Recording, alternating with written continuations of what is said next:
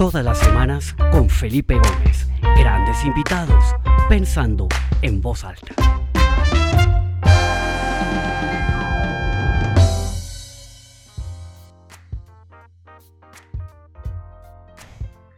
Bueno, pues bienvenidos a esta nueva edición del programa Pensando en Voz Alta. Mi nombre es Felipe Gómez y me da mucha alegría ver a tanta gente que se conecta desde distintas partes del mundo. Veo gente regular que está aquí todos los martes, gente que ha vuelto, que ha regresado. Bienvenidos, qué rico verlos acá de nuevo. Y veo también a mucha gente nueva. Bienvenidos, esta es su casa. Nos vemos todos los martes a la misma hora, media horita, para charlar, para conversar con alguien que nos cuente un poquito sobre cómo ve el mundo, su manera de pensar, lo que está haciendo, todas historias interesantes y de mucho valor. De verdad, muchísimas gracias por conectarse. Eh, hoy estoy transmitiendo desde mi casa en Atlanta y me alegra mucho verlos a todos. Hoy tengo una invitada maravillosa, una invitada recomendada por mis buenos amigos de Haiku Speakers, por Santiago Zapata. Eh, gran agencia de conferencistas eh, global. Y bueno, tengo aquí a Karen Guggenheim, una mujer nacida en Nicaragua, con padre alemán, madre americana, mejor dicho, ciudadana del mundo desde el momento en que nació. Karen, bienvenida al programa Pensando en Voz Alta. Esta es tu casa. Hola Felipe, ¿cómo estás? Qué alegre estar con ustedes hoy y ver tanta gente de tantas diferentes partes del mundo. Qué rico poder compartir con ustedes hoy martes eh, este proyecto de la felicidad y todo el embarque que hemos hecho en el tema del bienestar. Espectacular, Karen. Pues bueno, aquí tenemos tiempo limitado, media horita, tratamos de ser muy respetuosos, a veces nos entusiasmamos y nos pasamos unos minutos, pero tratamos de ser muy juiciosos con el tiempo y normalmente pues a mí me gusta arrancar preguntándole al invitado o a la invitada que tenga sobre estos últimos 18 meses. Ya llevamos 18 meses metidos en esta pandemia. La semana pasada, el fin de semana pasado que estaba en Boston visitando a mi hijo, hablando con una pareja, ya les decía, aquí nos tocó aprender a bailar con el virus porque él se, se va a quedar acá un buen tiempo más, nos toca acostumbrarnos y aprender a bailar con él. Cuéntanos un poquito de tu experiencia estos 18 meses, cómo fue, dónde te agarró el, el virus en marzo del año pasado y cuáles han sido esas dos o tres grandes lecciones que te ha dejado este momento tan curioso que nos ha tocado vivir. Bueno, eh, para comenzar, el, virus de verdad pegó aquí en los Estados Unidos, en Miami, fuerte en marzo, como muchas partes del mundo, y tuvimos que cancelar la Cumbre Mundial de la Felicidad, que eso es lo que, lo que yo hago, ponemos el World Happiness Summit, seis días antes del comienzo del evento. Así es que, que fue algo, eh, antes de ser eh, personal, fue bastante significativo profesionalmente, porque imagínate, seis días antes ya es como que ya viene el bebé, ¿verdad? Ya está todo hecho.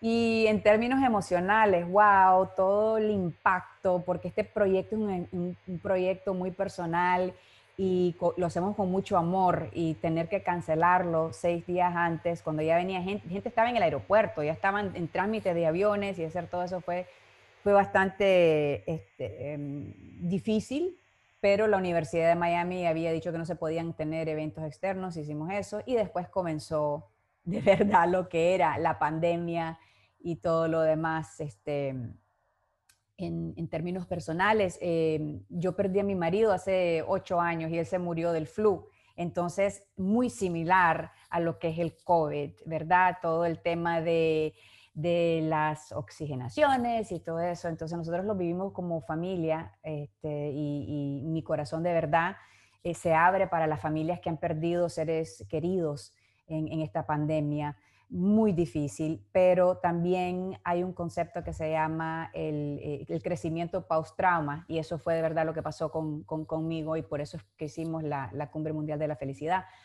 Em, y esas herramientas me ayudaron muchísimo en, e, en, la pandemia. Fue súper difícil porque, eh, por muchas razones, primero por ese tema que tengo personal, profesional, y, después, como todo el mundo, no sabíamos la incertidumbre, ¿verdad? Si vamos a podernos montar en el avión, si vamos a poder ver a nuestros seres queridos, si vamos a poder ir a un restaurante, qué es lo que va a pasar.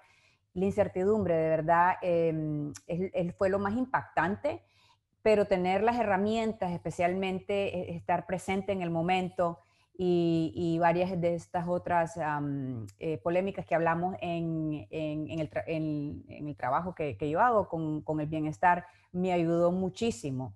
También hicimos 35 masterclasses eh, eh, para el público que no había podido venir al, summit y, los pusimos en una plataforma digital para poder traer los expertos y darle herramientas a la gente en todas partes del mundo. Trajimos esto para los colegios que se fueron eh, a, educar virtualmente y, pues apoyar a las maestras, los maestros en diferentes partes del mundo, hacer las conferencias online como todo el mundo las está haciendo, como las estamos haciendo ahora.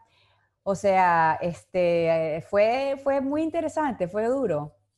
Tremendo.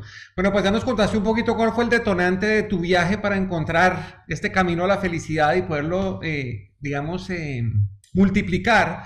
Pero yo quisiera que hablemos de ese momento en particular al final de la entrevista. No comencemos al principio de la historia, sino comencemos al final de la historia. Comencemos en lo que se viene en el World Happiness Summit del 2022. Cuéntanos qué tienes ahí, cuéntanos un poquito de las iniciativas que tienes para promover la felicidad en el entorno corporativo, desde, la, desde los gobiernos, todo lo que estás haciendo. Cuéntanos, danos, así como una mirada, vuelo de pájaro de esa labor tan maravillosa que estás haciendo para poder fomentar, cultivar y multiplicar la felicidad en la sociedad. Gracias, gracias, sí. Bueno, esto comenzó eh, como, un evento en el 2017, ¿verdad? Y ahora vamos a tener el evento después de dos años de no tenerlo en persona.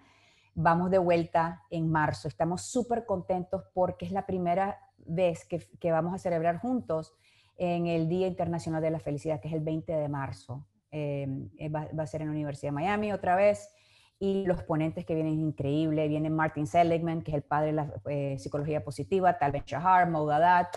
O sea, vamos a hablar del perdón, vamos a hablar de resiliencia, vamos a hablar de mm, gratitud, etcétera, etcétera. Y vamos a tener una parte muy grande del bienestar eh, corporativo, porque ya nos, por, fin nos dimos cuenta que es muy importante. Sabíamos antes pero ahora con la pandemia, de verdad, este, yo lo veo como el niño que te dice tengo hambre, tengo hambre, no, no, le pones atención, no le pones atención, hasta que se tira al piso y le da un tremendo tantrum, una pataleta y comienza a llorar y hay que atenderlo. Así estamos ahora. Necesitamos eh, atender a, nuestras, a, nuestras no, no, son ni recursos, son nuestra gente, la gente que no hay productos, no hay empresas, no hay servicios si no cuidamos a nuestros a, nuestros colaboradores.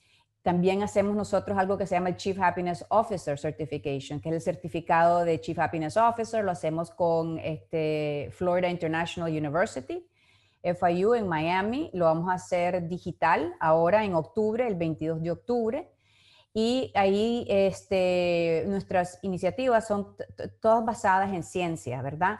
Em, pero trayendo el mundo práctico, cómo se pone la, ciencia en práctica. Entonces lo hacemos personal con el World Happiness Summit y después con nuestras este, iniciativas para, para los, eh, los negocios, las empresas, las organizaciones, porque sabes que esa, es, ese, eh, e, esa forma de, de liderar es, es algo que hay que enseñarlo, no es intuitivo y no es no es una parte nada más para recursos eh, humanos, es parte de, pero necesitamos gente dedicada, entrenada y encargada para hacer esto en, las ah, organizaciones y también para eh, comenzar a medir, que es muy importante. Yo veo que esto va a ser como ahora tenemos los reportes mensuales de finanzas, vamos a tener también reportes mensuales de cómo está nuestra gente, cómo están produciendo, cómo se sienten. Y ese impacto es muy importante em, en términos eh, emocionales, eh, psicológicos. Ya sabemos que también eh, hay mucho efecto en ah, mentales que tienen que ver con el estrés y todo este tipo de cosas y la soledad. Y esto pasa también en el trabajo, especialmente ahora que estamos trabajando todavía virtualmente o en, en nuestras casas. Y hacemos también una, una, junta que se llama eh, el H20 o Happy 20, que es para los gobiernos. Entonces, esa es un, una reunión privada y lo, atraemos a los expertos que entonces le, le, mm, le expliquen a, miembros de los gobiernos y, personas que trabajan en non-profits eh, para que se traigan esta, esta filosofía del bienestar basada en la ciencia y ponerla en práctica en, los diferentes países y ciudades en el mundo porque nuestra, eh, nuestro movimiento es, es, ir eh, después del GDP, de, Beyond GDP, de poder em, medir el bienestar de, de, de, un país. Es muy importante, no solo en términos em, de, dinero, pero también eh, financieros, pero también en términos de cómo está la gente, cómo está la educación, cómo está la, mm, el, mental health y, comenzar a expander ese, esa, mm, esa, esa, medición. Excelente, Karen. Mira, mientras que hablabas me ponía a pensar, hace poquito vi una, una grabación de una, de una charla que dio eh, eh, Ferran Adrià, el chef del Bully en, en España. Y él decía que, pues, por su restaurante y todo eso, había tenido la posibilidad de conocer a mucha de la gente más exitosa, ¿no? Del mundo pero que había un hallazgo sistemático en lo que él veía y era que esta gente era muy infeliz, era gente que tal vez había puesto su objetivo en el éxito eh, y por estar tan obsesionados por alcanzar ese éxito material, económico, de estatus, como, como que dejaron lo esencial y lo verdaderamente importante de lado y son personas tremendamente infelices. Entonces él decía en esa charla que uno tenía que escoger realmente muy bien qué era lo que quería hacer para poder encontrar esa felicidad.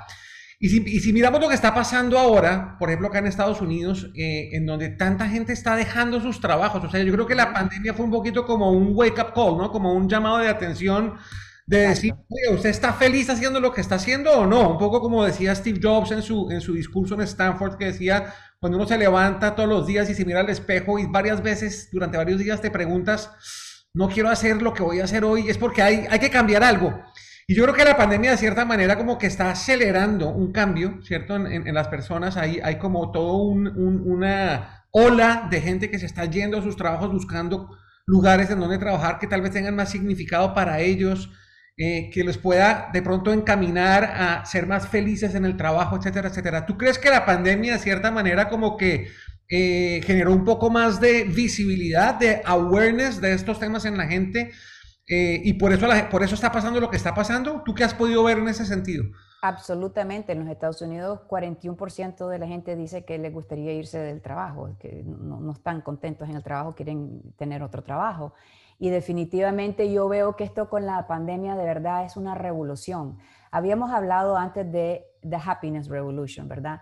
Pero me doy cuenta que e, está pasando ahora, pero no es felicidad como pensamos, como placer, como que estamos en una fiesta, es felicidad como propósito de vida, ¿verdad? ¿Qué tiene significado? Entonces, el, el, COVID nos dio tiempo de parar, porque usualmente uno va aquí, tengo reunión, tengo que montarme en el carro, estoy en el tráfico, tengo que ir a recoger, tengo que ir a hacer, entonces tengo que ir al súper, lo podíamos, eso, todo eso acabó, tuvimos que estar Em, eh, en un lugar, que muchas veces lo que pasa es que nuestro cuerpo está en un lugar, pero nuestra mente está por todos lados. Entonces, de verdad que COVID nos dio la oportunidad de quedarnos en un lugar sin, sin poder escapar, digamos, ¿verdad? Y, y ahí yo creo que también el miedo, la incertidumbre, el shock, porque esto no, uno sentía que se podía morir o se puede, se puede morir a alguien muy cercano a nosotros. Entonces ese shock para mí nos dio como un trauma. Y del trauma tuvimos ahí ese momento que es este, como dicen en, en, inglés, fork in the road, como en el camino, ¿cuál vas a escoger? ¿Vas a escoger lo que ya te diste cuenta que no quieres hacer o si este es el fin del mundo? Porque sentimos en un momento que era el fin del mundo, ¿qué quieres hacer? Y ahí comenzó ese, ese awareness que hablas tú. Aquí en los Estados Unidos dicen que si es the great resignation o the great awareness. Para mí es the great awareness, porque los empleados se dieron cuenta que no querían seguir viviendo la vida como, es, como la estaban viviendo antes y que ya estos muchachos no quieren esperarse hasta que tengan 65 y 70 años para tener la vida y que la vida no te promete nada, ¿verdad? Porque te puedes morir. Gente joven se puede morir de, de media edad, entonces, como que tuvimos eh, eh, al mismo tiempo este momento de ajá, y después viene que esta revolución que dice ya no más. O sea, em, e, especialmente la gente, yo diría de como de 25 a 35 años de edad, e, eso, esos muchachos de verdad tienen, son muy innovadores. Y entonces ahora con esto de que puedes trabajar de tu casa, puedes trabajar de donde sea. Em, y que pueden haber estos servicios como Up, Upwork, que puedes ser freelancer, que puedes trabajar aquí, tienes varios clientes y eso es otra forma de trabajar. Ya eh, las compañías que quieren new normal o que se sea como en el pasado, eso ya no existe. O sea, el talento se va, se fue. Si, no pueden adaptarse las compañías grandes que pensaban en la forma de, ser del pasado, que no funcionaba, porque la gente, el, disengagement estaba muy, muy alto, em, la gente no estaba satisfecha, no se, se, enfermaban por el estrés, etcétera, etcétera. Y entonces yo aquí de verdad veo una gran oportunidad. Si podemos innovar en esta manera, que significa Em, tener una relación muy diferente con nuestros empleados y colaboradores, que, que, no, no, existe. Pero Karen, yo tengo una pregunta, porque, a ver, digamos que este no es un tema nuevo, ¿no? Yo creo que el tema de la felicidad, de la felicidad laboral es un tema, o sea, yo por lo menos me recuerdo que hace por lo menos, a ver, yo trato de hacer, de hacer cálculos, pero hace por lo menos 15 años o 14 años, eh, yo descubrí a Tal Ben Shahar, no me acuerdo por qué, Luego compartimos escenario en un evento en donde dimos una conferencia a él y di una conferencia yo y ahí lo conocí un poco mejor. Y en ese momento ya estaba su libro, ya se estaba hablando de la felicidad laboral y todo este tema, pues todo lo que, ¿no? Todo lo que tú ya... Y muchas de las grandes corporaciones de donde hoy se están yendo estas personas y quieren irse, quieren renunciar, eran empresas que de una manera u otras se habían interesado y habían intentado eh, o montar programas de felicidad laboral o de bienestar laboral, que querían encontrar mejor ambiente de trabajo, etcétera. Y hoy estamos viendo que la gente se quiere ir de esas mismas empresas. ¿Qué hicieron mal? ¿Dónde está el error? ¿Por qué la gente se quiere ir, Karen? Bueno, uno, no, no, la, no, la, sé personalmente, ¿verdad? Estas empresas íntimamente para poderte decir, pero te puedo hablar en, general, en generalidades. Eh, te, repito, que si no tenemos em, posiciones encargadas, ¿verdad? Por ejemplo, es que piénsalo, ¿qué, pasa si no tienes un, eh, un, Chief Financial Officer, no tienes un equipo de finanzas? ¿Qué pasa? Si haces un programa por aquí, los van por una charla por allá, te hablan un poquito de cómo reportar eh, los, eh, los income statements y qué sé yo, es un desastre, ¿verdad?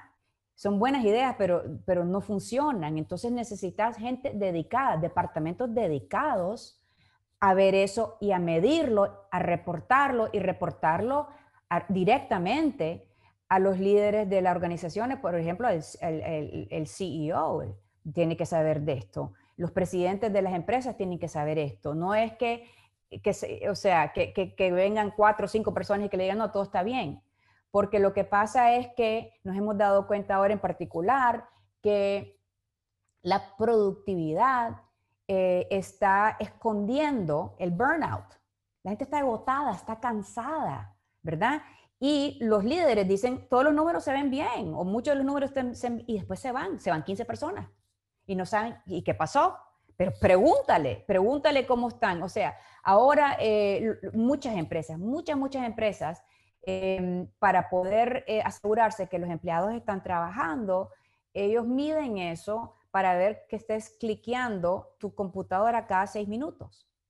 Entonces imagínate, ¿cómo te sientes tú si tenés que estar, tenés que estar algo que no es natural? Porque tal vez estás en una llamada por teléfono o estás pensando o estás escribiendo en un papel y ahora te están midiendo, ¿verdad?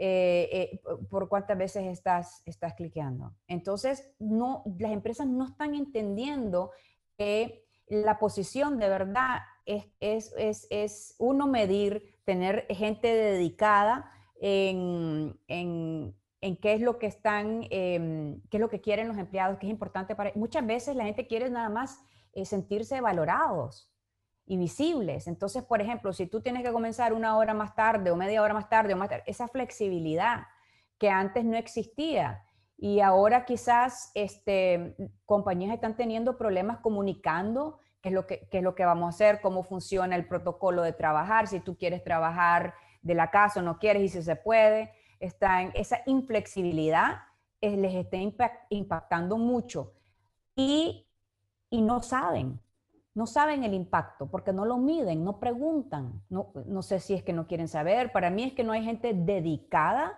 y después el programa tiene que ser implementado y seguido, ¿verdad? Y, y arreglado y ajustado. Hay que haber este, pólizas de ética, hay que haber pólizas de comunicaciones, ahora pólizas de, de, de COVID, qué es lo que significa, cómo se trabaja, cómo se reporta, qué se hace hay muchas incertidumbres y cuando hay incertidumbres, ahí te abre la oportunidad para crisis, porque uno comienza a inventar cosas. Entonces la comunicación es muy importante. Pero Karen, aquí también yo estoy pensando que es que yo creo que hay, hay un problema de fondo, y es que yo creo que la, la ¿cómo se llama? La, la, el modus operandi corporativo tradicional va un poco en contravía con los principios de la felicidad laboral, ¿no? Entonces, por ejemplo, Empresas que transan en bolsa, el cortoplacismo, el resultado inmediato, si no hiciste la utilidad del quarter, entonces ahí empiezan a votar gente y empiezan a... Entonces hay una presión ahí que va muy en contra, por ejemplo, de, eh, el, de uno de los principios de la felicidad, que es olvidarse del hedonismo, ¿no? que es esa gratificación instantánea de buscar, ¿no? poniéndolo en, en, en, en, términos empresariales, esa utilidad semanal, utilidad mensual, ¿no? Y, y, es, y es, tener un poco la, la, perdón, la, la, visión un poco más de largo plazo, ¿no? Absolutamente. Yo creo que además el, el, el servir, ¿no? Esa, esa, esa, esa, vocación del servicio, yo creo que muchas veces en las empresas se pierde porque hay más ese afán de protagonismo, de, de salir, ¿no? De quererse ganar el bono, quizás pisando a otras personas o haciendo cosas indebidas, etcétera, etcétera, ¿no? El perdón, hay tanto rencor en las organizaciones, tantas eh, rencillas ahí. Eh, encerradas. Entonces, todas esas son cosas que están presentes en el mundo corporativo. Creo que sería un error no, no, eh, y no, ¿cómo se llama? Aceptarlas, o sea, sería tratar de taparlas con las manos. Pero todo eso va en contra del, del, del, de los principios, ¿no? Que Seligman y tal Ben Shahar y toda esa gente ha planteado como la ruta a la felicidad. ¿Cómo crees tú que se podría como darle la vuelta a este gran barco porque pues es que la cultura corporativa y la cultura, ¿no? El corporate world, esto es, es, es un, es, es, un barco difícil de virar. ¿Tú cómo ves que eso pudiera ser posible? Absolutamente. También quiero decir que, que no es solo la felicidad corporativa, es la, es la, mm, de verdad la forma de vivir. La gente quiere vivir feliz. O sea, eso, eso es básico. Entonces, va contra una vida feliz. La vida feliz requiere la la parte personal y la parte, obviamente, del trabajo, ¿verdad? Y e, ese entendimiento, e, es que este, son conversaciones que yo veo en LinkedIn, por ejemplo, que alguien pone que si uno debe de llevar sus emociones al trabajo o no.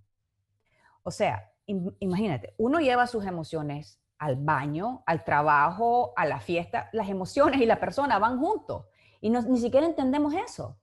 O sea, después viene, no hay, no cómo no actuar emocional y, conflictivo y este tipo de cosas en el trabajo, ¿verdad? Eh, y cómo poder manejar las emociones y regular, ¿verdad? Pero, pero no tenemos, hay que comenzar con el entender de qué es lo que es el ser humano y cómo funciona. Y no tenemos esa, no le enseñamos a los niños. Entonces no, no les enseñamos a los niños, no les enseñamos en las universidades. Este, en la casa le decimos que queremos que sean felices, pero que queremos que sean abogados y que sean este, doctores y que, se, y que van a producir, porque tenemos miedo, entonces queremos que nos dicen que quieren ser pintores o que quieren ser filósofos y nos da un ataque, ¿verdad? Pero les hace feliz, pero no, no, no, no, tenés que ser, tenés que fit into the mold, ¿verdad? Tenés que entrar ahí. Entonces viene este, este, mm, tenemos que comenzar a pensar diferente y entonces, y definir el éxito diferente es un vocabulario de bienestar que necesitamos en el trabajo que no tenemos. No, no, no tenemos esas herramientas para poder comunicar. Por ejemplo, ¿qué pasa si, eh, porque las culturas tienen razón, muchísimas son negativas o tóxicas y tenemos que crear eh, culturas positivas, ¿verdad? Y, y, ahí es muy importante asegurarnos que las necesidades de los empleados están, eh, están, están met, las necesidades, este, el propósito, propósito de trabajo tiene que estar alineado con el propósito de la persona y los valores. Entonces esas son cosas que uno no habla, que cree que son eh, como nice to have. Pero la verdad es que si tú tienes un empleado que tiene diferentes valores que la compañía o viceversa, no va a funcionar, nunca van a ser felices. Y es normal y básico entender eso, pero lo que estamos viendo nada más es que si saben hacer eh, eh, Excel o PowerPoint o si saben hacer los números de esta manera y no sé qué. Y hay otra parte que es tan importante para poder tener ese fit, eh, ese fit de trabajo y, de, persona. Y yo sí creo que si, si ponemos atención a esto y educación y comenzamos a entrenar a gente en, en, estas posiciones, podemos ver cambios. Porque la verdad es que no es complicado, lo que pasa es que tiene muchas dimensiones. Lo que estamos hablando ahorita eh, es, tiene sentido común, es sentido común, pero después hacemos lo completamente diferente porque tenemos este, hábitos como mm, comer, comernos las uñas, por ejemplo, son hábitos malos que tenemos que cambiar eh, personales y en el trabajo. Totalmente. Y, comenzar a, a, ver, a ver qué funciona y analizar, mira, si, si hacemos esto de esta manera, vemos que estamos produciendo mejor. ¿Y por qué producimos mejor? mejor porque entonces hay mejor customer service. ¿Por qué hay mejor customer service? Pues porque la persona se siente se siente que, que tiene significación, significativo, eh, mattering en, en, la organización. Mattering es súper importante. La gente necesita sentirse valorada y sentir que añaden valor. Es esa combinación que es, que es muy importante. Totalmente. O, Karen, tú decías ahorita salirse un poquito del entorno corporativo y hablar ya más del entorno íntimo, personal, familiar, etcétera. Yo creo que alguien que no ha encontrado esa paz, esa felicidad en su vida, en su familia, le va a ser muy difícil poderla promulgar en una organización. En ese orden de serían tres consejos prácticos que tú pudieras darle a la gente que está escuchando hoy para, para poder como, ¿no? Por, por lo menos generar un poco más de conciencia de qué tipo de cambios en mis mentalidades y comportamientos tengo que hacer para poder direccionar mi vida un poquito más en ese sentido, entendiendo que la felicidad jamás será un destino. La felicidad es un camino ¿no? El, tenemos es que gozarnos el camino, ¿no? The journey is the reward, como dicen acá, ¿no? ¿Cuáles son esos tres consejos que tú podrías darle a la gente para poder empezar a recorrer ese camino con una sonrisa mucho más marcada en su cara? Pues para mí, primero es, este, es de verdad educarse un poquito para de qué estamos hablando, ¿verdad? Te hablaste de, tal vez leer un libro de Tal Ben Shahar, tal vez de Martin Seligman, tal vez leer un post o ver un video o algo así para que poder entender Ir al World Happiness Summit, absolutamente en marzo, aquí los esperamos. Em, y, nos reímos, pero de verdad esa es la mejor inmersión que te puedo decir. Te metes ahí tres días y, está, y, es como que te explota el cerebro y te cae todo en lugar. Porque lo que pasa es que, y, la gente, a mí la gente que más me, me, encanta que vayan al summit son los que vienen, son amigos de alguien y, y no saben ni de qué estamos hablando.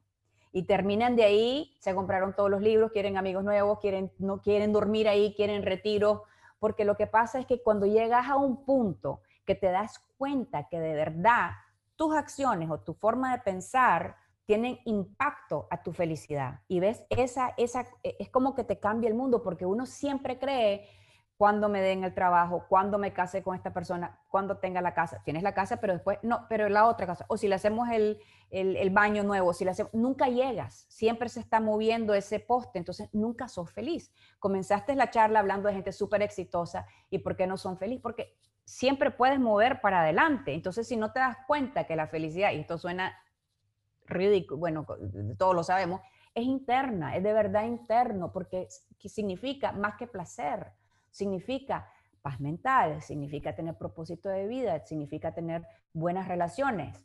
Hay veces buenas relaciones significa sacrificio, hacer algo que no quieres hacer. Entonces en ese minuto tal vez no tienes placer, pero a largo tiempo te da satisfacción porque entonces después esa persona que tú quieres tiene, tiene un impacto positivo en tu vida y la relación se pone más, más, este, más firme, vienen con otros colores, vienen otras cosas que pasan. La felicidad hay que seguirla indirectamente, eh, eh, buscando propósito de vida, mejorando las relaciones, como dije, eh, buscando flow, buscando actividades profesionales que, nos interesan y que nos, este, nos, nos da engagement. Y, la vida espiritual también es muy importante, no, no para cierta gente es, religión, es Dios, para otra gente es el medio ambiente, la comunidad. y ver el impacto de verdad y, de nosotros y irnos de una comunidad de yo, yo, yo a nosotros.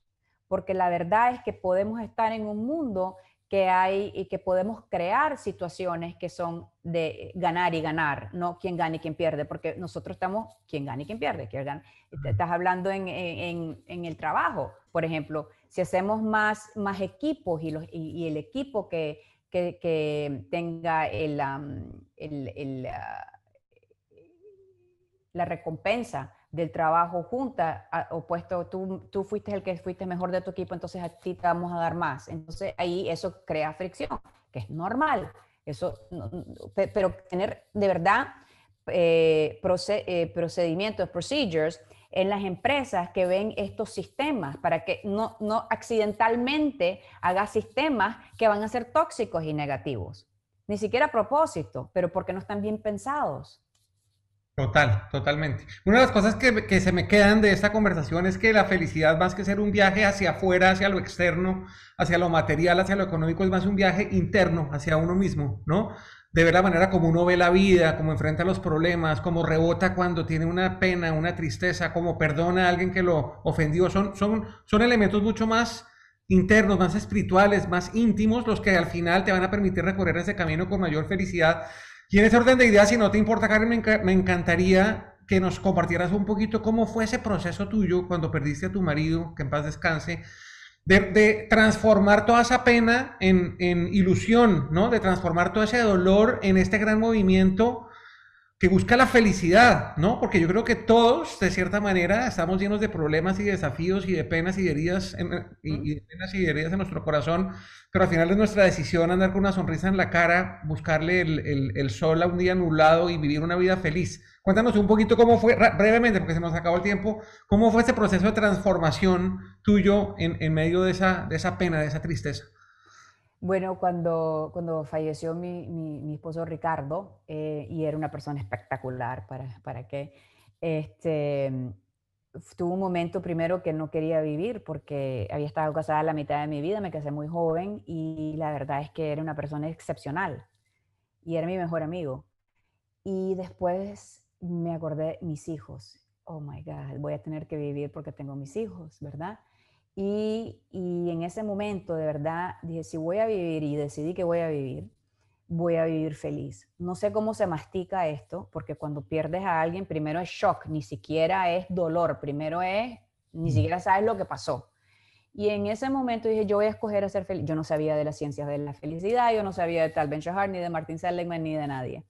Y yo trabajaba en, en comunicaciones y era eh, periodista, no tenía nada que ver con esto y em, dije, yo voy a encontrar la felicidad con propósito y significado. Eso sí puedo controlar. Voy a encontrar propósito de vida y significado del evento.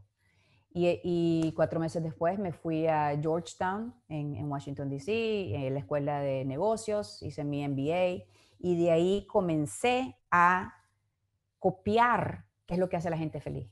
La gente feliz eh, se visten, aparecen, eh, aprenden cosas nuevas, eh, hablan con otra gente, porque el, shock de verdad de, la muerte de mi marido, porque pasó muy rápido, te deja como una nube.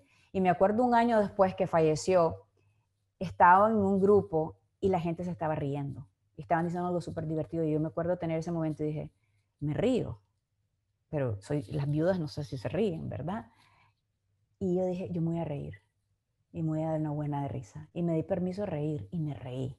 Y ese fue el momento que, se, que, que, como todo se fue para adelante y, y no puedo controlar que, que, Ricardo se murió, pero sí puedo controlar eh, el legado de la excelencia y, era lleno de vida, lo que yo puedo hacer con eso. Em, después de ahí eh, me gradué, tuve un muy, muy buen trabajo pero no tenía el propósito en el trabajo. Y en el papel estaba excelente, pero no tenía propósito. Y después conocí a un, un, grupo de voluntarios que estaban hablando de un evento de la felicidad y qué sé yo, y muchas cosas que estaban... Pero yo hoy, I choose happiness. Yo escojo la felicidad. Y espérame, yo hice eso. Yo sé que se puede porque yo hice eso. Y cuando me di cuenta que había una ciencia detrás de la felicidad, Entonces quise eh, poner un, me dediqué mi vida, me dejé mi trabajo y seis meses después eh, tuvimos el primer World Happiness Summit y de ahí fuimos de un evento a, a un movimiento, a un ecosistema y a una comunidad. Y es lo que me da propósito de mi vida y sabes que mi marido murió, pero también vivió. Y yo escojo enfocarme en la parte que vivió y ver su personalidad en mis hijos y, me, da mucho, me da mucho placer y me da mucha felicidad haber tenido este, semejante persona que es el padre de mis hijos y eso es lo que me enfoco. Wow, qué fuerte y qué eh, homenaje el que le haces a tu, a tu marido con todo lo que estás haciendo. De verdad, admiro profundamente todo lo que estás haciendo lo, lo, he venido siguiendo. Qué alegría por tener el gusto de conocerte, de conversar contigo. Ojalá que nos podamos encontrar más adelante. Absolutamente. la palabra para que te despidas, Karen. Yo simplemente quiero agradecerte por tu tiempo, por tu generosidad, por abrir tu corazón, por ser vulnerable ante, ante todas estas cosas y también, sobre todo, al mostrarnos algo que es tan evidente, pero muchas veces ni lo vemos. Entonces, de verdad, muchas gracias a ti, al igual que a toda la gente que se conectó. Sin ustedes, este programa no tendría ningún sentido. Este es el episodio número 75. Los invito al próximo martes. Tengo un invitado fantástico. Aquí les dejo el link de una vez si se quieren registrar. Está ahí en el chat. Tengo un invitado que se llama William Rodríguez. Y William Rodríguez es un personaje fantástico que fue la última persona que salió con vida de las Torres Gemelas el 11 de septiembre. Em, él salió de la torre número 2 y tres segundos después la torre se vino abajo y él quedó atrapado en los escombros. Como a los tres días lo rescataron con vida. Pero este señor era el barrendero de las Torres Gemelas y él tenía la llave maestra que abría todos los pisos y él se fue piso por piso sacando a la gente y dedicó todas esas horas a salvar gente, a ayudar a la gente, a, guiar a las personas porque él conocía el edificio. Entonces creo que hacer una conversación fascinante, no solamente porque su historia es absolutamente increíble, sino porque lo que logró es absolutamente heroico y tiene muchas lecciones que podemos aplicar en nuestra vida y en nuestro trabajo. Entonces los espero la semana entrante con William Rodríguez. Y Karen, de nuevo mil gracias y te dejo la palabra para que te despidas y así cerramos el programa. No, muchísimas gracias. Qué lindo poder compartir con todos ustedes. Qué linda esta energía. La siento aquí, aunque esté, esté lejos de, ustedes. Y, muchas gracias por darme la oportunidad de poder eh, hablar de este tema que es tan importante para mí y poder darles el mensaje a la gente de optimismo y, de, de hope, que uno puede y que la vida puede ser dura. La vida es dura, pero también es linda. Muchas gracias. Pues Karen, de verdad. Nos veremos en Miami en marzo. Nos vemos seguro. Un gran abrazo para ti y un abrazo para todos. Nos vemos. Bye, chao. Gracias.